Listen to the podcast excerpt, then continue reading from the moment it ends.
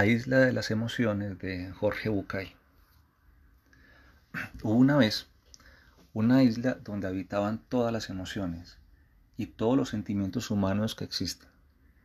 Convivían, por supuesto, el temor, la sabiduría, el amor, la angustia, la envidia y el odio. Todos estaban allí. Y a pesar de los roces naturales de la convivencia, la vida era sumamente tranquila e incluso previsible. A veces la rutina hacía que el aburrimiento se quedara dormido o el impulso armaba algún escándalo, pero muchas veces la constancia y la convivencia lograban aquietar al descontento. Un día, inesperadamente para todos los habitantes de la isla, el conocimiento convocó una reunión. Cuando la distracción se dio por enterada y la pereza llegó al lugar del encuentro, todos estuvieron presentes. Entonces el conocimiento dijo, Tengo una mala noticia que darles. La isla se hunde. Todas las emociones que vivían en la isla dijeron, No, ¿cómo puede ser si nosotros vivimos aquí desde siempre? El conocimiento repitió. La isla se hunde. Pero no puede ser. Quizá estás equivocado. El conocimiento casi nunca se equivoca, dijo la conciencia, dándose cuenta de la verdad. Si él dice que se hunde, debe ser porque se hunde. Entonces dijeron, ¿pero qué vamos a hacer ahora? Y el conocimiento les contestó, por supuesto, cada uno puede hacer lo que quiera, pero yo les sugiero que busquen la manera de dejar la isla. Construyan un barco, un bote, una balsa o algo que les permita irse, porque el que permanezca en la isla desaparecerá con ella. ¿No podrías ayudarnos? preguntaron todos. No, dijo el conocimiento. La previsión y yo hemos construido un avión y cuando termine de decirles esto volaremos hasta la isla más cercana. Las emociones dijeron, no, pero no, ¿qué será pues de nosotros?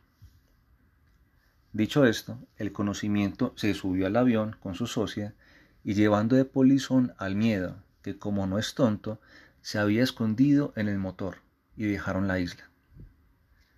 Todas las emociones, en efecto, se dedicaron a construir un bote, un barco, un velero, todas salvo el amor porque el amor estaba tan relacionado con cada cosa de la isla que dijo, dejar esta isla después de todo lo que vivía aquí.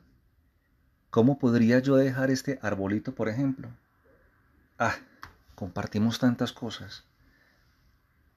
Y mientras las emociones se dedicaban a fabricar el medio para irse, el amor se subió a cada árbol, olió cada rosa, se fue hasta la playa y se revolcó en la arena como solía hacerlo en otros tiempos. Tocó cada piedra y acarició cada rama. Al llegar a la playa, exactamente donde el sol salía, su lugar favorito, quiso pensar en, con ingenuidad, con la ingenuidad que tiene el amor. Quizá la isla se hunda por un ratito y después resurja. ¿Por qué no? Y se quedó durante días y días midiendo la altura de la marea para revisar si el proceso de hundimiento no era reversible. La isla se hundía cada vez más. Sin embargo, el amor no podía pensar en construir porque estaba tan dolorido que solo era capaz de llorar y gemir por lo que perdería. Se le ocurrió entonces que la isla era muy grande y que aun cuando se hundiera un poco, él siempre podía refugiarse en la zona más alta. Cualquier cosa era mejor que tener que irse. Una pequeña renuncia nunca había sido un problema para él. Así que una vez más tocó las piedritas de la orilla y se arrastró por la arena y otra vez se mojó los pies en la pequeña playa que otrora fue enorme. Luego, sin darse cuenta demasiado de su renuncia, caminó hacia la parte norte de la isla, que si bien no era la que más le gustaba, era la más elevada y la isla se hundía cada día un poco más. Y el amor se refugiaba cada día en un espacio más pequeño. Después de tantas cosas que pasamos juntos, le reprochó a la isla. hasta que finalmente solo quedó una minúscula porción de suelo firme. El resto había sido tapado completamente por el agua. Justo en ese momento, el amor se dio cuenta de que la isla se estaba hundiendo de verdad. Comprendió que si no dejaba la isla, el amor desaparecería para siempre de la faz de la tierra. Caminando entre senderos anegados y saltando enormes charcos de agua, el amor se dirigió a la bahía. Ya no había posibilidades de construir una salida como la de todos. Había perdido demasiado tiempo en negar lo que perdía y en llorar lo que desaparecía poco a poco ante sus ojos. Desde allí podría, podría ver pasar a sus compañeros en las embarcaciones. Tenía la esperanza de explicar su situación y de que alguno de sus compañeros le comprendiera y le llevara. Observando el mar, vio venir el barco de la riqueza y le hizo señas. La riqueza se acercó un poquito a la bahía. Riqueza, tú que tienes un barco tan grande, ¿no me llevarías hasta la isla vecina?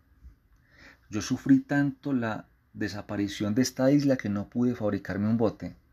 Y la riqueza contestó. Estoy tan cargada de dinero, de joyas y de piedras preciosas que no tengo lugar para ti, lo siento. Y siguió su camino sin mirar atrás.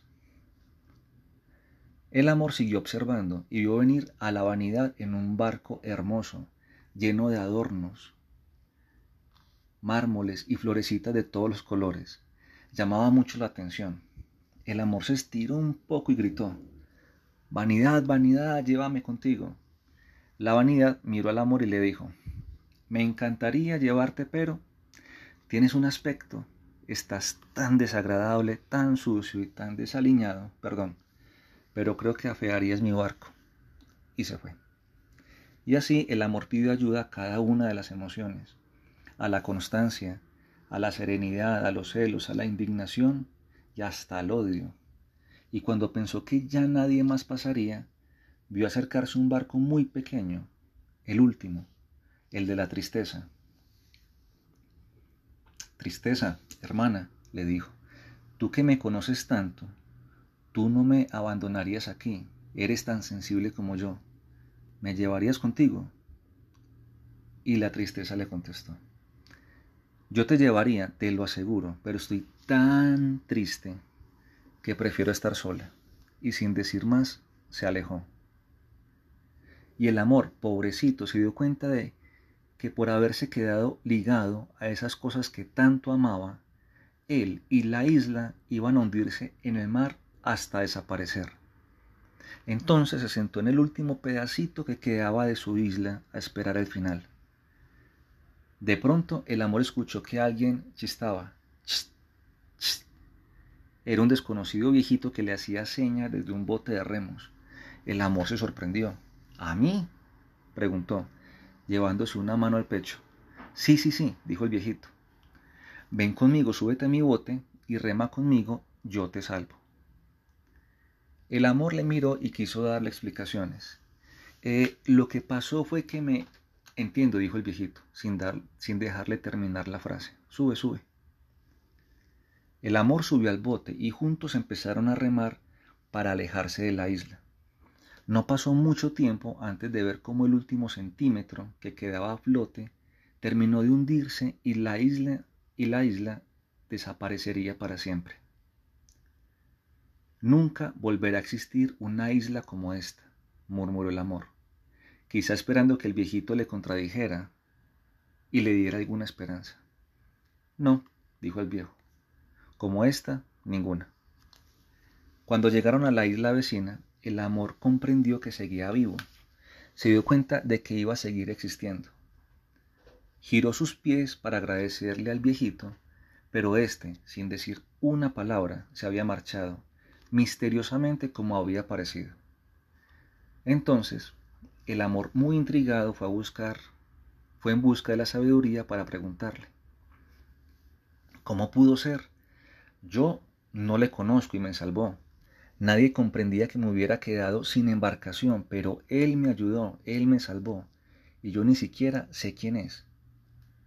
La sabiduría lo miró a los ojos un buen rato y le dijo, Él es el único capaz de conseguir que el amor sobreviva cuando el dolor de una pérdida le hace creer que es imposible seguir adelante. El único capaz de darle una nueva oportunidad al amor cuando parece extinguirse. El que te salvó, amor, se llama el tiempo. La isla de las emociones de Jorge Bucay.